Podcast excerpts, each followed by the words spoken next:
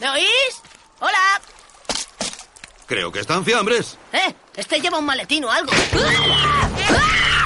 Recordad. Empresario.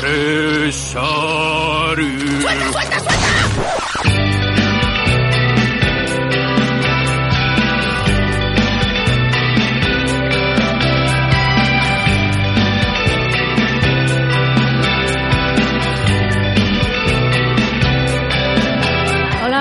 De las ondas resilianas, bienvenidos a un nuevo capítulo de La Respensa, un podcast de la tecnología y espacio res donde almacenamos todo tipo de conservas útiles para el cerebro emprendedor. Mi nombre es Clarisa Guerra y os hablo desde Sevilla, concretamente desde el ático del edificio Buenos Aires, donde está alojado Espacio Red, que como ya sabéis, pues es una organización sin ánimo de lucro donde pasan muchas cosas, como la incubación de proyectos interesantes o este podcast. Hoy queríamos proporcionaros una especie de salvoconducto para hacer negocios digitales más allá de nuestras fronteras, pero no así en general, sino concretamente en el mítico Silicon Valley. Y para ello tenemos con nosotros a Héctor Giner y Carlos Tabasco. Hola Héctor, hola Carlos, ¿qué tal? Bienvenidos. Hola. bueno, os los presento. Héctor es ingeniero de telecomunicaciones y Carlos es ingeniero informático y ambos son CEO y CEO de un estudio de diseño de productos digitales llamado Comit, con sede en pleno centro de Sevilla que ha llamado nuestra atención precisamente porque han sido capaces desde sus inicios de conseguir que la mayoría de sus proyectos, en torno al 80%, sean con emprendedores de la costa oeste americana. Y todo esto, corregidme si me equivoco, sin tener que coger un solo avión, ¿no? Pues sí, de hecho, cuando hemos conocido en persona muchos partners, son ellos los que han venido a, España a conocernos. Y realmente sí, eh, es algo que ahora mismo podemos decir con orgullo. Y, realmente la, satisfacción en, en tanto los productos que hacemos como en los partners es bastante alta, incluso trabajando en remoto. O sea que bastante contentos por eso. Ujú. Indagando un poco más sobre Commit, pues sois una startup bastante joven, la media de edad eh, ronda los 27-28 años y como empresa pues eh, no tenéis más que un par de años de vida. Sin embargo, pues contáis con un background y un portfolio bastante interesante y, potente de proyectos y productos desarrollados para startups de Silicon Valley, ¿no? Como por ejemplo los Smart, Outwork o Truly Wireless. Eh, contarnos un poco de forma resumida en qué estáis especializados, por qué creéis que habéis conseguido llamar la atención de este tipo de clientes desde una ciudad pues como es Sevilla, ¿no? Que está tan, bueno, tan alejada física y culturalmente de San Francisco. Bueno, realmente mm, hoy en día con las herramientas de comunicación existentes la, la diferencia es mucho menor, lo único es el cambio horario, pero bueno, al final más o menos con un poco de flexibilidad eso se consigue, se consigue llevar bien. Y, y después realmente nuestra propuesta de valor es que conseguimos ofrecer un, stack completo cuando diseñamos y desarrollamos productos. Eh, somos, vamos, realmente ofrecemos servicios tanto desde la conceptualización hasta el diseño ya de- del producto en sí, de interfaces y, y experiencia, e incluso el desarrollo y, el despliegue. Por lo tanto, al final, para emprendedores que estén empezando o que estén en una fase inicial o incluso antes del, crecimiento, eh, les viene bastante bien el contar con nosotros también por la flexibilidad que aportamos. Mm, ¿Vosotros teníais claro desde el principio que os queríais dirigir a este tipo de público? ¿O esto de vender en Estados Unidos vino después de un pivotaje drástico? ¿Cómo surgió esta especie de sueño americano en el que estáis inmersos?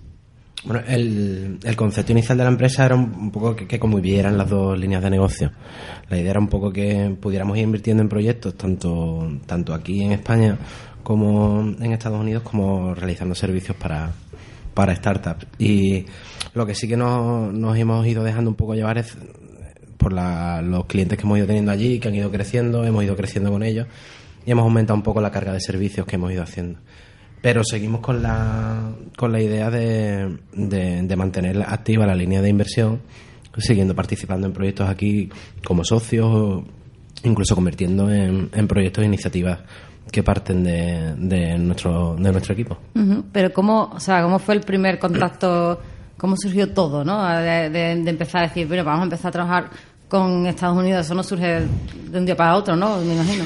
No, bueno, realmente surgen oportunidades a través, al final como casi todo, a, través de personas. Realmente mm, teníamos ya un background cuando fundamos la empresa de muchos años trabajando, entonces conocíamos mucha gente y, afortunadamente teníamos contactos allí trabajando en Silicon Valley porque en el mundo del desarrollo el- en Europa se están haciendo muy bien las cosas y, y es bastante sencillo, entre comillas, irte a trabajar allí. Entonces, a través de algunos contactos, allí el- la, la capacidad de emprendimiento muy alta, surgieron a- algunas oportunidades y, y las aprovechamos. Y a partir de ahí ya empezamos a un poco a construir lo que tenemos hoy en día, pero ca- casi siempre empiezan todas las cosas igual.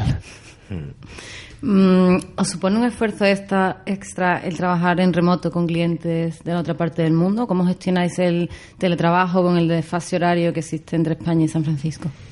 Bueno, un esfuerzo extra es que, el, que nuestra jornada es un poquito más eh, complicada, ¿no? Digamos que por, por la mañana estamos trabajando en, en la jornada española con el resto del equipo y es verdad que dependiendo de co- con el cliente con el que trabajemos, eh, sobre la una en el caso de Nueva York o un poquito sobre las tres, cuatro en el caso de San Francisco, estamos empeza- se están despertando ellos. Entonces supone pues que todas la- las reuniones diarias que tenemos pues empiezan a las cinco, cinco y media. Y eso para nosotros que somos padres, especialmente para esto, pues no, no es fácil de llevar, ¿no? Porque lo mismo tenemos una reunión a las 8 de la, de la, de la noche y luego una a las 10. Entonces, pues, Pero bueno, merece la pena, ¿no? ¿en qué sentido?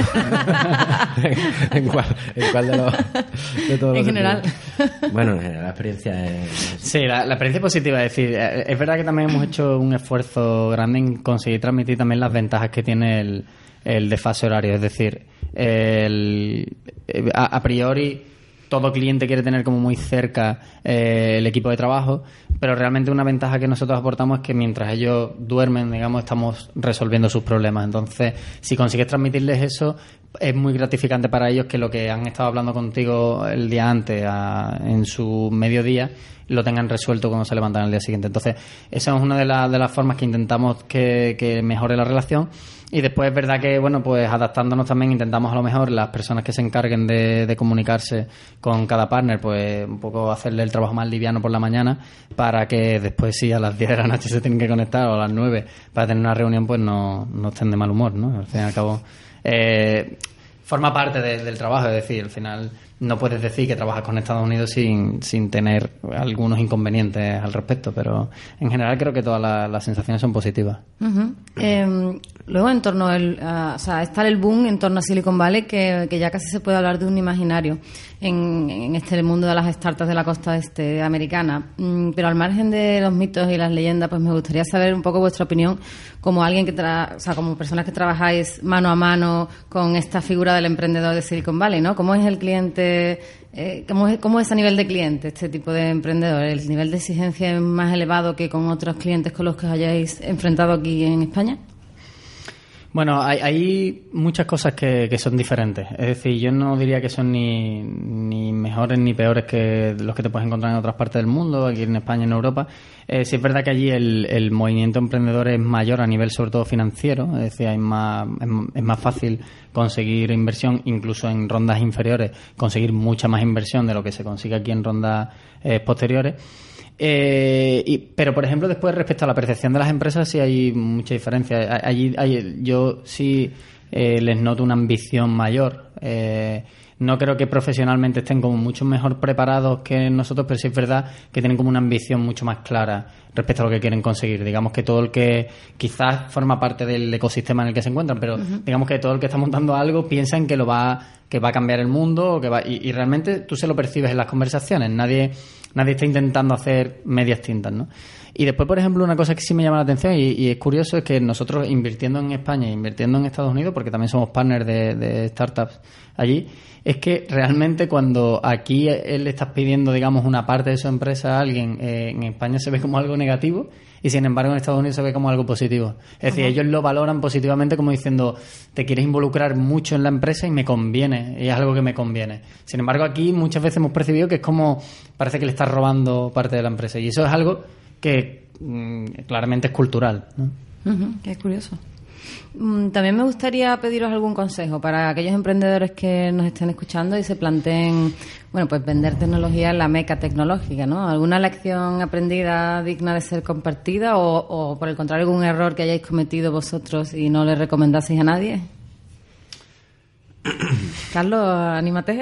Eh, no, no tengo muy clara, o sea, la respuesta. O sea, creo que mm, para construir, para construir, bueno, para, para hacer lo que hacemos, han coincidido muchas cosas y han coincidido muchos talentos juntos. Quiero decir, eh, la comunicación con ellos es una barrera, la cultura es una barrera. Nosotros la hemos superado, pues gracias a que tenemos gente, por, por ejemplo, en el caso concreto, no porque esté aquí esto, ¿no? Pero es verdad que eh, trabajar con ellos, con gente que está todos los días sentados con inversores, con gente que lo mismo, antes de la reunión que han tenido con, con Héctor hoy, han tenido cinco reuniones más con gente que mueve muchísimo dinero, con una dedicación absoluta a su negocio. Entonces, eh, son muy exigentes respecto a- al servicio que nosotros hacemos, respecto a la comunicación, eh, respecto a el, trato del equipo. Son una gente que se preocupa mucho de que todo el mundo que está atrás del proyecto esté contento.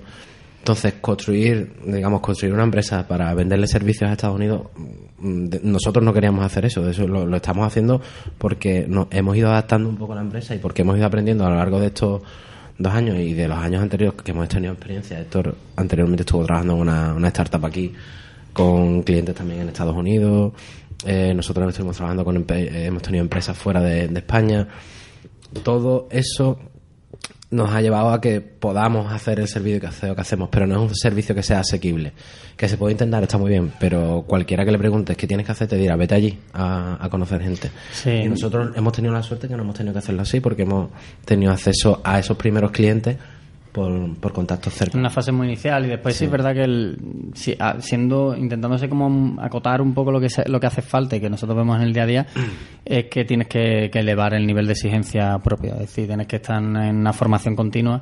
El equipo tiene que, que elevar el nivel a, un- a, un- a unas tecnologías que sean actuales y, y que prácticamente vendas realmente a, a través de un poco una exclusividad respecto a las tecnologías que utiliza y, y también una cuestión de imagen. O sea, al final, como muchas cosas, o sea, tienes que saber venderte, tienes que saber eh, ofrecer tu, el valor que tienes porque evidentemente todavía, aunque estamos en una era de, la, de una comunicación muy estrecha, estés en la parte del mundo que estés, todavía sigue existiendo una barrera un poco ahí entre la diferenciación, sobre todo física o telemática. A lo mejor a ellos les da igual entre tener a alguien en Nueva York y tenerlo en España, pero entre no tenerlo a su lado y tenerlo en remoto se nota. Entonces, sobre todo eh, aumentar el nivel de exigencia, pero como consejo positivo se diría que, que, que es eso, que, que, no, que no es un nivel eh, desorbitado, es decir, es un nivel que cualquier persona, cualquier freelance o cualquier empresa que se lo proponga aquí puede conseguir. ¿no? Yo creo que, que, mm, es que se valoran de otra forma los servicios. No sé, nosotros hemos trabajado aquí en España con, con empresas que hacían servicios de, de desarrollo y de diseño y más nuestra percepción, que lo mismo está un poco limitada por la experiencia personal que hemos tenido, así que la valoración un poco es, ah, mira, pues el diseño es bonito y esto está funcionando. Nosotros ahora mismo estamos trabajando con gente que lo mismo nos hace un comentario sobre una línea de código que hemos subido hoy, de 2.500 que hemos subido al servidor. Y nos dicen, oye, eso lo podías haber hecho de una forma para que la línea de código fuera la entendiera mejor eh, el resto del equipo, que, que- para que quedara más claro, o para que el método se llamara de otra forma. O sea, el, es hacer un servicio distinto al que se hace aquí en España. No es complicado, pero evidentemente alguien que está acostumbrado a hacer un servicio a una empresa de aquí mm, tiene que sufrir un, un periodo de adaptación. Sí, y yo, yo por último también añadiría que eh, un poco va en relación a lo del tema del equity, de cómo quieren que te involucres en el producto, es que, que no se valora positivamente el- los mercenarios de código o diseño, es decir, ellos, eh, hombre, yo creo que eso sí es, es global. En el momento que estás construyendo una empresa, sientes a la empresa como algo tuyo. Entonces, quieres que cualquier persona que colabore en esa empresa lo sienta como algo suyo. Y es algo que ellos siempre intentan eh, hacerte partícipe de opiniones, de que tú mismo estés usando el producto y propongas cambios y tal. Entonces, sí, yo, yo creo que, que- que eso también es importante, es decir, que el equipo se involucre más allá que resolver problemas que haya o mejoras que ellos vayan pidiendo. O sea, entonces, al final, un poco, al final eh, siempre se busca crecer el equipo y, y- y eso, digamos que es uno de los retos que tenemos ahora mismo también eh, para nuestro propio equipo, conseguir transmitirles esa, esa idea de que se tienen que involucrar al máximo más allá de que resolver la- los tres o cuatro eh, errores o tal que haya que, que resolver cada Sí, te pongo un ejemplo, ¿no? Uno de los proyectos que llamamos nosotros, los FEDMAR, en esta segunda fase están ahora a punto de levantar una serie A. No, no sé si debería haber dicho esto. No. Eh, claro, ellos, fíjate cómo piensan allí, ¿no? Ellos dijeron, mira, nos quedan seis meses para, para alcanzar el objetivo que nos hemos planteado en este primer año. Nos vamos a ir todos a vivir juntos a, a, un, a Manhattan, a un piso. Esto es muy- Todo el equipo muy de de serie el CEO, el- claro, de eso- HBO, ¿no? ten claro, ten en cuenta que esos tíos, por ejemplo, cuando nos hablan con nosotros, que se sienten, sienten que somos sus socios, sus partners tecnológicos, y de hecho allí no hay ningún ingeniero, toda la tecnología suya la llevamos nosotros, quieren que respondamos como están respondiendo ellos. Significa que lo mismo están hablando de una conversación y está ahí en pijama el otro. Lo mismo están cenando pizza y te escribe un mensaje, oye Héctor, oye Carlos, que se me ocurrió esta idea, ¿qué os parece? O sea, nosotros tenemos que ser empáticos también con eso, con, con esa forma de llevar las empresas que se llevan allí, que allí es o todo o nada. y ellos lo tienen claro, ellos- ellos dicen, van a ser seis meses en nuestra vida que vamos a... Hay tipos y tipos, ¿no? Sí, de hecho, con Adi, Adi, que es el product manager de los FEMAR, estuvo aquí en España hace poco, y él, él un poco lo decía eso, ¿no? Decía, es como nosotros tenemos claro que mm, tenemos que hacernos ricos ahora, ¿no? Eh, Sí, tía, sí, o sea que eso sí es verdad que lo, creo que está, es interesante, ¿no? Eh, Extraerlo de la experiencia que tenemos con ellos, que eh, es lo que os digo, o sea, tienen una ambición eh, brutal, a lo mejor a veces es un poco ilusoria, es decir, a lo mejor simplemente se imaginan que lo van a conseguir y muchos no lo consiguen. Pero mm, a veces eso es un motor realmente para, para conseguir las cosas. Yo, yo considero que sí, que tienes que tener una ambición brutal para después a lo mejor te quedas en el 50% y has conseguido mucho. ¿no? Entonces, sí, yo creo que nosotros lo que hemos desarrollado en estos dos años es un nivel de empatía altísimo. En, porque claro, nosotros internamente eh, parecido ya a esa anécdota, ya el- que creo que también complementa. En otro hito que tuvimos hace poco, hablando con el product manager de ellos, dijo: Es que nadie en tu equipo ha trabajado el fin de semana y nosotros hemos estado trabajando el fin de semana, ¿no? Y fue como: Es que nosotros somos una empresa, para mí no es tan fácil decirle a mi equipo que trabaja un fin de semana. Entonces, al final, digamos que tienes que tener una empatía muy alta para conseguir estar equilibrando siempre el, el aspecto de estoy contigo, voy a estar a muerte con tu producto, pero tienes que entender que, que no estoy viviendo en un piso contigo en San Francisco y que voy a estar trabajando todo el fin de semana. Entonces, claro, ahí, digamos, somos un poco funambulistas ahí de la flexibilidad, pero al fin y al cabo aquí somos una SL. y, y, bueno, y al final nuestro equipo funciona así. Se pierde todo el glamour ahí. Se pierde todo el glamour. Al final somos una SL. No, Commit Oye, Inc., pero somos SL. Lo sentimos, somos una SL. Claro, entonces, no, pero al final es un choque de realidad que ellos muchas veces tienen y que a veces les viene bien. O sea, yo a veces que sí se lo quiero transmitir, es decir, que, eh, tam- mm, digo, si vas a depender de que algo haya que hacerlo un domingo, es porque algo estás haciendo mal también. O sea, yo creo que eso también es un buen resumen. Sí. Entonces hay un montón de mecánicas que tienen ellos diarias que, que nos tenemos que ir adaptando. El Y- mismo y- hecho que ellos planifiquen los fines de semana. Claro. Dice que yo es que yo el domingo planifico, tío, yo el domingo hago un arroz. ¿Sabes? ¿Sabes? O sea, entiendo que tú quieras que el viernes esté todo liquidado y tal, vale, pero es que me tengo que adaptar a que conocéis que tú el con domingo hablas con todo el equipo y planificas la semana. Y mandas los informes, los reportes a los inversores. Ok. Bueno, sobre esto de trabajar en remoto, vosotros mismos también trabajáis en remoto con gente de vuestro propio equipo, ¿no? Ahora tenéis una persona en Japón, otra persona está en Londres, bueno, parte de vuestro equipo está en Castellón, ¿no? Sí, ahora mola mucho contarlo esta semana porque Claro, pues están todos fuera. Sí, sí, pero vamos que... No, pero sí es verdad que nosotros desde un primer momento, y es algo que me llama la atención muchas veces cuando, cuando hablo con amigos o familia y tal, y me dicen, pero y, y uno está en Londres, otro tal. Realmente nosotros- para nosotros el- desde un primer momento, para empezar, nuestro CTO siempre ha estado en Castellón. Es decir, que desde un primer momento, digamos que ni, ni la estructura inicial de la empresa estaba en el mismo sitio. Y después que realmente, mm, no digo que lo hagamos queriendo como hizo GitHub en los inicios, o sea, nosotros no obligamos el teletrabajo para analizar cómo se mejoran las, las técnicas de teletrabajo, simplemente es que desde un primer momento, digamos que hemos confiado mucho en todas las personas que forman parte del equipo y en las que realmente no- la flexibilidad creemos que es bastante importante y unas veces por circunstancias geográficas, porque alguien vive en Castellón y es interesante que entre en el equipo y no tenemos ningún problema. Otras veces porque, por ejemplo, como el caso de Japón o Londres, porque, bueno, ellos tenían ganas de, de estar ha- haciendo eso, un viaje de larga duración y tal, y es como, bueno, ¿qué, qué más da? ¿no? O sea, al final... Es verdad que ahora ya estamos todo el día hablando porque me levanto y hablo con Japón y me acuesto hablando con Estados Unidos, pero Falta uno, ¿dónde nos falta uno? En Australia, ¿no? bueno, no, en la India también Bueno, hemos tenido alguna reunión, que eso es como que hay cuatro horas, y, cuatro horas y media de diferencia, que ya es como para imposible de calcularlo, pero no, pero al final es verdad que internamente eh, lo tenemos y de hecho lo que sí nos estamos forzando un poco a mejorar el teletrabajo internamente un poco más para integrar más a la gente que está afuera y comunicando mucho más a través de, de herramientas como Slack, que no, Mm, sabe, sí, no sé cómo lo haríamos parece- antes de que existiera Slack. Sí, y que además nos parece coherente respecto a los servicios que hacemos, ¿no? ¿Sabe? El hecho de establecer una mecánica de teletrabajo para todo lo que hacemos en la empresa, al final se, se materializa en que los servicios que estamos haciendo, que son servicios remotos, los hacemos mejor, porque estamos acostumbrados a comunicar más por las herramientas de comunicación interna, porque como estamos acostumbrados a documentar, porque estamos acostumbrados a, a preguntar, a no tener ningún problema en hacer una videoconferencia en un momento para consultar una cosa. Y creo que es que además ahora mismo es indispensable que, que seamos flexibles y que seamos que tengamos la mecánica del, del remoto. Bueno, ya por último, no quería dejar pasar la oportunidad de lanzar la pregunta incómoda. Vosotros que habéis hecho negocios con Estados Unidos en la era Obama y ahora en la era Trump, bueno, ¿esto os ha afectado o os ha dado tiempo de notar la diferencia? ¿Existe dicha diferencia? No, bueno, yo lo que me permito el lujo de siempre de bromear con los partners que tenemos, los que no son eh, truly Americans, ¿no? El, eh, de hecho, eh, recuerdo que Steve Bannon, que es uno de los secretarios de, de Trump, que decía que, que había que acabar con tantos CEOs extranjeros realmente. Para nuestro, en nuestro caso es, es curioso porque es, o sea, es cierto en el aspecto de que es verdad que casi, casi todas las startups que vamos conociendo, los muchísimos CEOs, incluso el board, digamos, de esas empresas, son supuestamente no americanos, es decir, son de origen indio, de origen chino, de origen japonés de origen italiano, es decir, realmente Estados Unidos es un crisol de culturas como para pensar eso, entonces eh, no sé, por ahora no nos ha, no nos ha pasado, no ha habido ningún cambio drástico. Mm, Yo espero que no haya ningún cambio en torno a eso, no, no, Bueno, no había, creo. había un cambio un poco con la legislación de, del tema de, la, de las cartas en, en Estados Unidos, ¿no? Sí que sí se anunció una medida que, que han aplicado ya desde hace muy poco tiempo, creo hace tres semanas, ¿no? El hecho de alargar un poco los plazos para, La para la consecución de la, de la Green Card.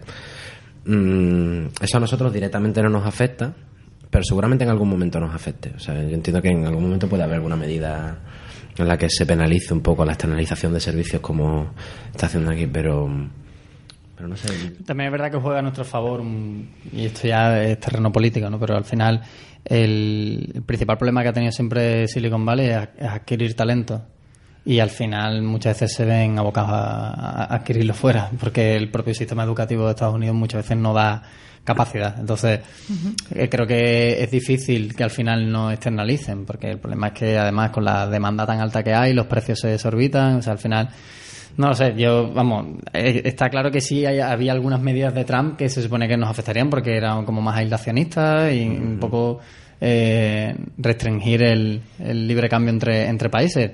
No sé si en eso nos afectará, si no algo nos inventaremos. De todas formas, sí, sí es verdad que se- ha sido sorprendente porque normalmente se suele criticar a, a todo el, en, en concreto a Silicon Valley, pero en general a, a todos la- los grandes CEOs de las compañías tecnológicas que no que no hay ningún tipo de posicionamiento ni político ni y en este caso sí que se está viendo florecer un poco un movimiento desde San Francisco. Ya habido varios comunicados de grandes CEOs de no sé si ha aparecido Tim Cook hace un par de semanas. Le- bueno, Tim Cook también dijo, yo no, yo no pienso pagar todos los impuestos en Estados Unidos, ¿no? Que quede claro.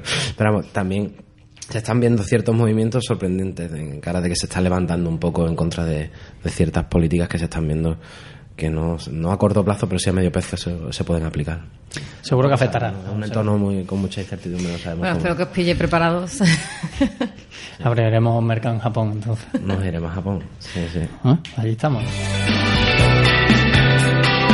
Bueno, pues hasta aquí nuestro salvoconducto para hacer negocios digitales en Silicon Valley. Muchas gracias Héctor, muchas gracias Carlos por vuestro tiempo y vuestra experiencia. Os deseamos muchísima suerte con todos esos proyectos que Commit se trae entre manos y muchas gracias también a Pablo Trinidad y Fran Blanco por su incalculable apoyo, apoyo moral y logístico. y a vosotros recordaros que podéis recurrir a nuestra despensa siempre que necesitéis saciar vuestro hambre de conocimiento emprendedor y no olvidéis seguirnos en nuestras redes sociales para no perder detalle de las últimas conservas resilianas. Ya sabéis, espacio redes, arroba espacio red o arroba tecnología en Twitter o Instagram espaciores.org tecnología.com.